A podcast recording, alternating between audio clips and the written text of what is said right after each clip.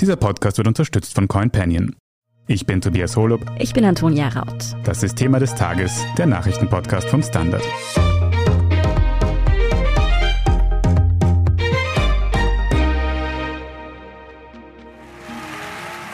No one can do what she does time after time.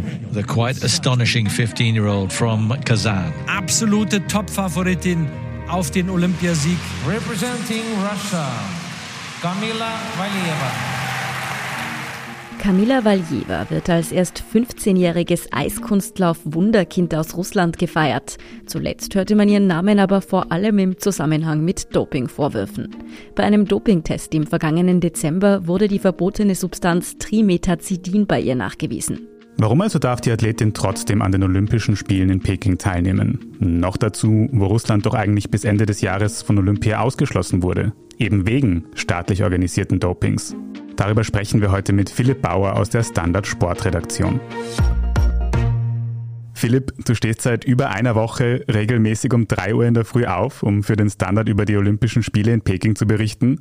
Und du wirst uns heute helfen, den Fall Kamila Valjeva einzuordnen.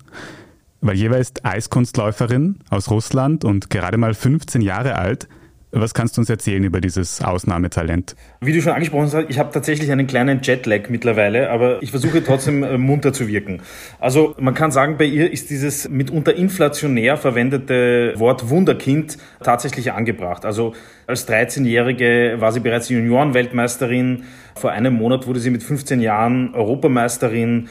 Sie stammt aus Kasan, ist dann nach Moskau übersiedelt und nun ist sie wirklich die erste Läuferin, die bei Olympischen Spielen Vierfachsprünge gezeigt hat. Also sie ist zweifellos ein riesiges Eiskunstlauftalent. Ja, vor wenigen Tagen kam dann heraus, dass ein Dopingtest von Valjeva aus dem Dezember des vergangenen Jahres positiv war. Wieso wurde dieser positive Test erst Monate später zum Thema, als sie dann bereits bei den Olympischen Spielen in Peking war? Ja, das sorgt tatsächlich für Kritik. Wie das passiert ist, also es gab diese Kontrolle bei den russischen Meisterschaften in St. Petersburg im Dezember. Dann ist diese Probe nach Stockholm gegangen, wurde aber nicht als prioritär übergeben und dann hat sich das Ganze verzögert, weil man viel mit Corona beschäftigt war und so weiter. Auf jeden Fall ist der Befund dann tatsächlich erst am 7. Februar eingegangen und da haben die Spiele schon begonnen gehabt. Mm, und beim Teambewerb war sie auch schon angetreten, noch bevor dieses positive Dopingergebnis bekannt geworden ist. Nun ist aber dieses Ergebnis da und der Sportgerichtshof Kass hat trotzdem entschieden, dass sie heute im Einzelbewerb antreten durfte. Wieso diese Entscheidung? Um das klarzustellen, der Sportgerichtshof entscheidet nicht darüber, ob sie gedopt hat oder nicht, sondern nur darüber, ob eine vorläufige Sperre gerechtfertigt ist. Und da ist man eben zu dem Schluss gekommen, dass dem nicht so ist. Und zwar aus zwei Gründen. Einerseits ist das Verfahren noch gar nicht abgeschlossen. Das heißt, die B-Probe, die zum Beweis dienen soll, die wurde noch gar nicht geöffnet. Und dann geht es auch noch um das Alter der Athletin. Sie ist unter 16 Jahre alt und da gilt man als besonders geschützte Person. Also man zweifelt quasi offiziell daran, dass so junge Profis schon bereit sind, alle Regeln äh, zu verstehen und sich auch an diese zu halten. Durch diese Entscheidung des Sportgerichtshofs durfte Camilla Valjeva jedenfalls heute am Einzelbewerb teilnehmen. Wie hat sie denn abgeschnitten? Ja, erstaunlich gut. Man hat fast das Gefühl, das ganze Trara ist an ihr vorbeigegangen. Sie führt nach dem Kurzprogramm, hat ganz am Anfang eine kleine Unsicherheit gezeigt, aber dann doch ihr Ding durchgezogen und geht jetzt sicher als Favoritin auf die Goldmedaille in die Kür am Donnerstag. In jedem Fall hat es auf diese Entscheidung, Valjeva vorerst doch antreten zu lassen, auch sehr viel Kritik gegeben. Welche Argumente gibt es denn, die gegen ihr Antreten gesprochen hätten? Ja, ich glaube, es gibt jetzt wenige Menschen außerhalb von Russland, die sie in Peking unbedingt laufen sehen wollen. Und zwar warum? Weil sie ganz offensichtlich gedopt hat oder wurde. Und das widerspricht einfach ganz leicht der Vorstellung von sportlicher Fairness. Ja. Das IOC hat ja auch beschlossen, dass es für den Fall eines Medaillengewinns keine Siegerehrung geben wird. Und schon die Medaillenzeremonie für den Teambewerb wurde ja kurzfristig abgesagt. Man kann sich jetzt circa vorstellen, wie erfreut die Konkurrenz ist, unter solchen Bedingungen überhaupt anzutreten. Die Spiele werden da quasi ad absurdum geführt. Mm. Was kannst du uns denn über diese Substanz sagen, die in Valjevas Dopingprobe nachgewiesen wurde? Jetzt wird es ein bisschen technisch. Mhm. Trimetazidin ist ein Stoffwechselmodulator, der die Ausdauer und den Blutfluss steigern kann. Kurz gesagt, um das verständlich zu machen, man kann einfach mehr und härter trainieren. Die Substanz wird als Herzmedikament eingesetzt und dient zur Prophylaxe von Angina pectoris. Unter anderem gab es da mal diesen chinesischen Schwimmstar Sung Yang, der ist wirklich ganz berühmt für seine vielen verschiedenen Dopingfälle, der damit einmal erwischt wurde und dann drei Monate gesperrt wurde. Seit heute geht in den Medien auch die Erklärung um, Valjeva habe dieses Medikament versehentlich eingenommen und dass es eigentlich für ihren Großvater bestimmt war. Was hältst du von dieser Entschuldigung? Wir sagen ja in Österreich sehr oft, es gilt die Unschuldsvermutung und das muss man natürlich auch hier walten lassen. Es heißt, sie könnte aus einem Glas getrunken haben, das zuvor ihr Großvater genutzt habe und dann durch eine Speichelübertragung und bla bla bla, was sich halt Anwälte so einfallen lassen. Da lachen natürlich ein bisschen die Hühner und wir haben schon die abstrusesten Geschichten gehört. Der Opa ist aber bestimmt neu in dieser Kategorie.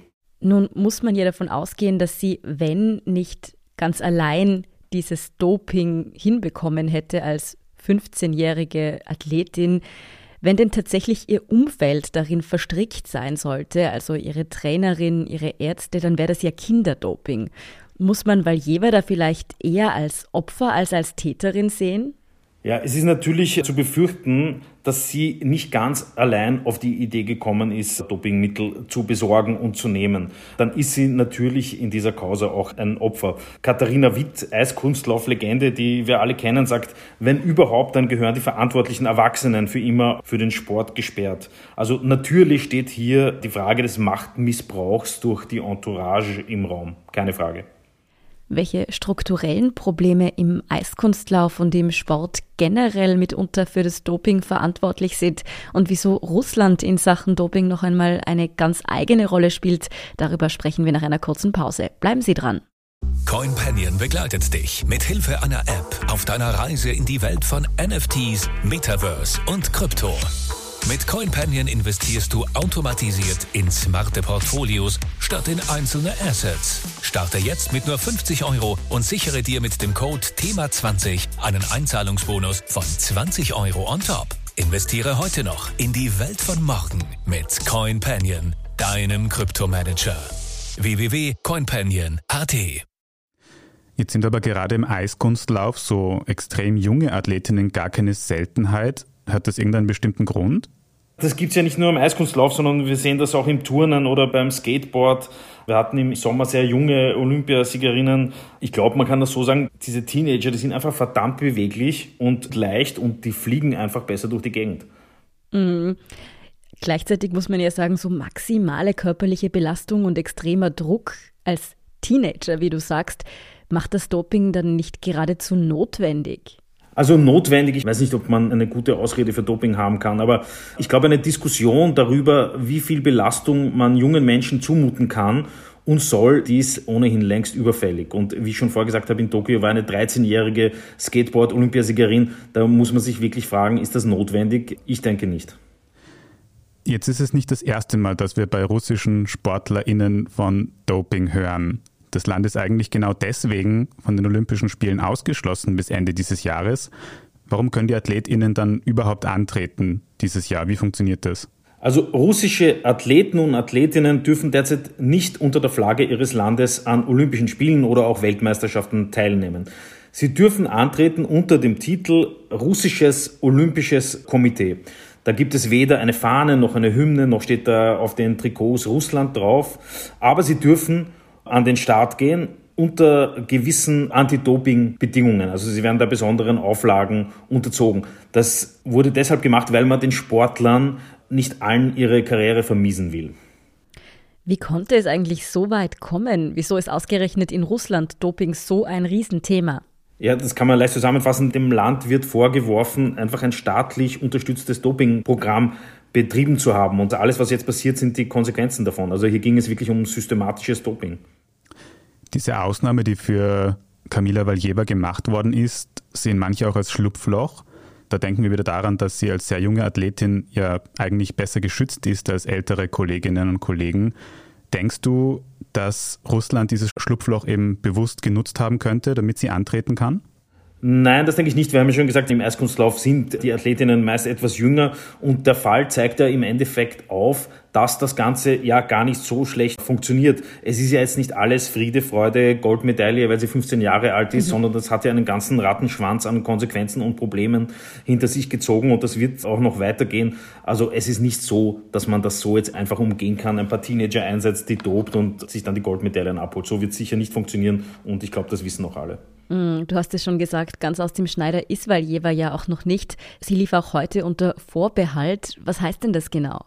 Ja, das heißt einfach im Grunde genommen nur, dass sie nachträglich eben aus den Ergebnislisten gestrichen werden kann, weil es eben jetzt schon diesen Dopingverdacht gibt. Sozusagen Wackelkandidatin. Eine Wackelkandidatin auf jeden Fall, ja. Das sehen wir ja auch schon mit Blick auf die Goldmedaille, die sie im Teambewerb auf jeden Fall bereits gewonnen hat. Da hat es ja bis heute noch keine Verleihung gegeben, oder? Hat es noch nicht gegeben und wie es dann weitergehen wird, ist die Frage. Es hängt natürlich vom Ausgang des Verfahrens ab. Wenn sie quasi des Dopings schuldig gesprochen wird, dann wird dem Team auch die Goldmedaille aberkannt werden. Die USA, die da Zweite geworden sind, freuen sich schon, glaube ich. Ohne jetzt zu wissen, wie das ausgeht, du hast vorher schon von der Unschuldsvermutung gesprochen, wie wird sich denn diese Causa auf Valjevas Karriere auswirken? Naja, das wird in erster Linie davon abhängen, wie die Strafe ausfällt, wie lange die ausfällt und natürlich auch, wie sehr sie das Ganze jetzt mental verkraften kann. Ich meine, jetzt könnte man sagen, okay, sie ist 15, bei den nächsten Olympischen Spielen ist sie 19, also das ist jetzt kein Alter, wo man unbedingt als Sportlerin in Pension sein müsste. Allerdings wissen wir, dass so eine Karriere im Eiskunstlauf auch sehr schnell vorbei sein kann. Nur um ein Beispiel zu nennen, vor vier Jahren hat auch eine 15-Jährige gewonnen.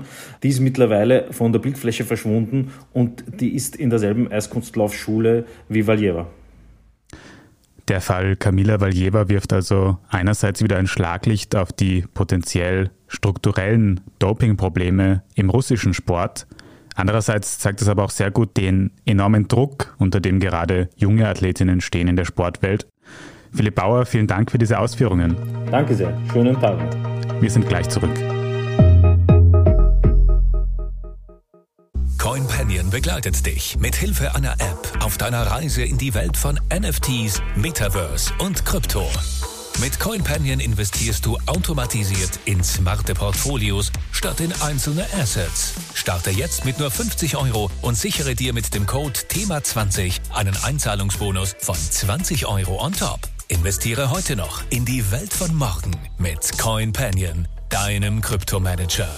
www.coinpanion.at und hier ist, was Sie heute sonst noch wissen müssen. Erstens, in der Ukraine-Krise trifft heute Dienstag der deutsche Kanzler Olaf Scholz mit Russlands Präsident Wladimir Putin zu einem Vier-Augen-Gespräch zusammen. Scholz hatte bereits bei seinem Besuch am Montag in Kiew erklärt, dass er bei Putin deeskalieren wolle. Der Aufmarsch von Zehntausenden russischen Soldaten entlang der ukrainischen Grenze sei nicht nachvollziehbar, meinte Scholz. Unterdessen vermeldete das russische Verteidigungsministerium, dass einige der Truppen von der russisch-ukrainischen Grenze abziehen würden. Ihr Manöver sei vorbei, das Großmanöver im Ganzen aber noch nicht abgeschlossen. Die USA rechnen derweil weiterhin mit einem bevorstehenden Einmarsch Russlands in der Ukraine. Wir sind zutiefst besorgt, dass Russland bereits in dieser Woche Maßnahmen gegen die Ukraine ergreifen könnte, sagte US-Außenminister Anthony Blinken in einem Fernsehinterview. Zweitens, beim Bund-Länder-Gipfel zur aktuellen Corona-Lage morgen Mittwoch könnte neben weiteren Öffnungsschritten auch das Ende der Gratis-Covid-Tests beschlossen werden. Entsprechende Forderungen kommen schon länger aus mehreren ÖVP-geführten Bundesländern wie Tirol. Überlegt wird etwa, dass Tests dann nur mehr bei Covid-Symptomen oder für Risikogruppen gratis seien. Für Eintrittstests müssten Bürgerinnen dann selbst zahlen. Mittlerweile bestätigt auch Gesundheitsminister Wolfgang Mückstein Überlegungen in diese Richtung. Und auch ÖVP-Bundeskanzler Karl Nehammer hat sich für kostenpflichtige Tests ausgesprochen. Widerstand kommt aus Wien. Gesundheitsstadtrat Peter Hacker von der SPÖ will an den Gratistests festhalten. Die bundesweite Finanzierung der Gratistests läuft allerdings mit Ende März aus. Spätestens dann muss eine Entscheidung fallen. Drittens, heute am 15. Februar ist Equal Pay Day, an dem auf die Lohnlücke zwischen Männern und Frauen in Österreich hingewiesen wird. Es gibt diesen Equal Pay Day gleich zweimal im Jahr. Im Herbst wird auf die Differenz zwischen den Bruttostundenlöhnen von Männern und Frauen hingewiesen, die bei 18,5 Prozent liegt. Und zu Jahresbeginn, also heute, werden die Einkommen aller Vollzeitbeschäftigten verglichen, was einen Gender Pay Gap von 12,7 Prozent aufzeigt. Somit ist der 15. Februar jener Tag, bis zudem Frauen in Österreich symbolisch gesprochen gratis arbeiten.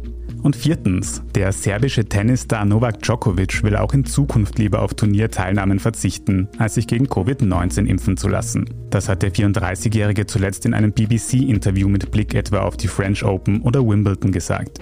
Djokovic will sich nicht impfen lassen, da er um seine körperliche Leistungsfähigkeit fürchtet. Eine Angst, die nach dem aktuellen wissenschaftlichen Stand kaum berechtigt ist. Ganz freiwillig war sein Verzicht auf die Teilnahme an den Australian Open im vergangenen Jänner freilich nicht. Ein australisches Gericht hat ihn am Vorabend des Turniers des Landes verwiesen, weil er ungeimpft war.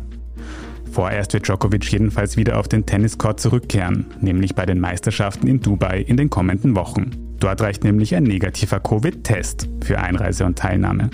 Alles über Novak Djokovics Rückkehr auf den Tennisplatz lesen Sie natürlich wie alles weitere zum aktuellen Weltgeschehen auf der Standard.at. Danke fürs Zuhören und all jenen, die uns auf Apple Podcasts oder Spotify folgen, uns eine nette Rezension geschrieben oder eine 5-Sterne-Bewertung gegeben haben. Und ein ganz besonders großes Dankeschön all jenen, die unsere Arbeit mit einem Standard-Abo oder einem Premium-Abo über Apple Podcasts unterstützen.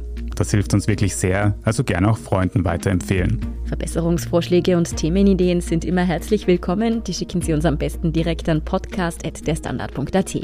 Ich bin Antonia Raut. Ich bin Tobias Holub. Baba und bis zum nächsten Mal.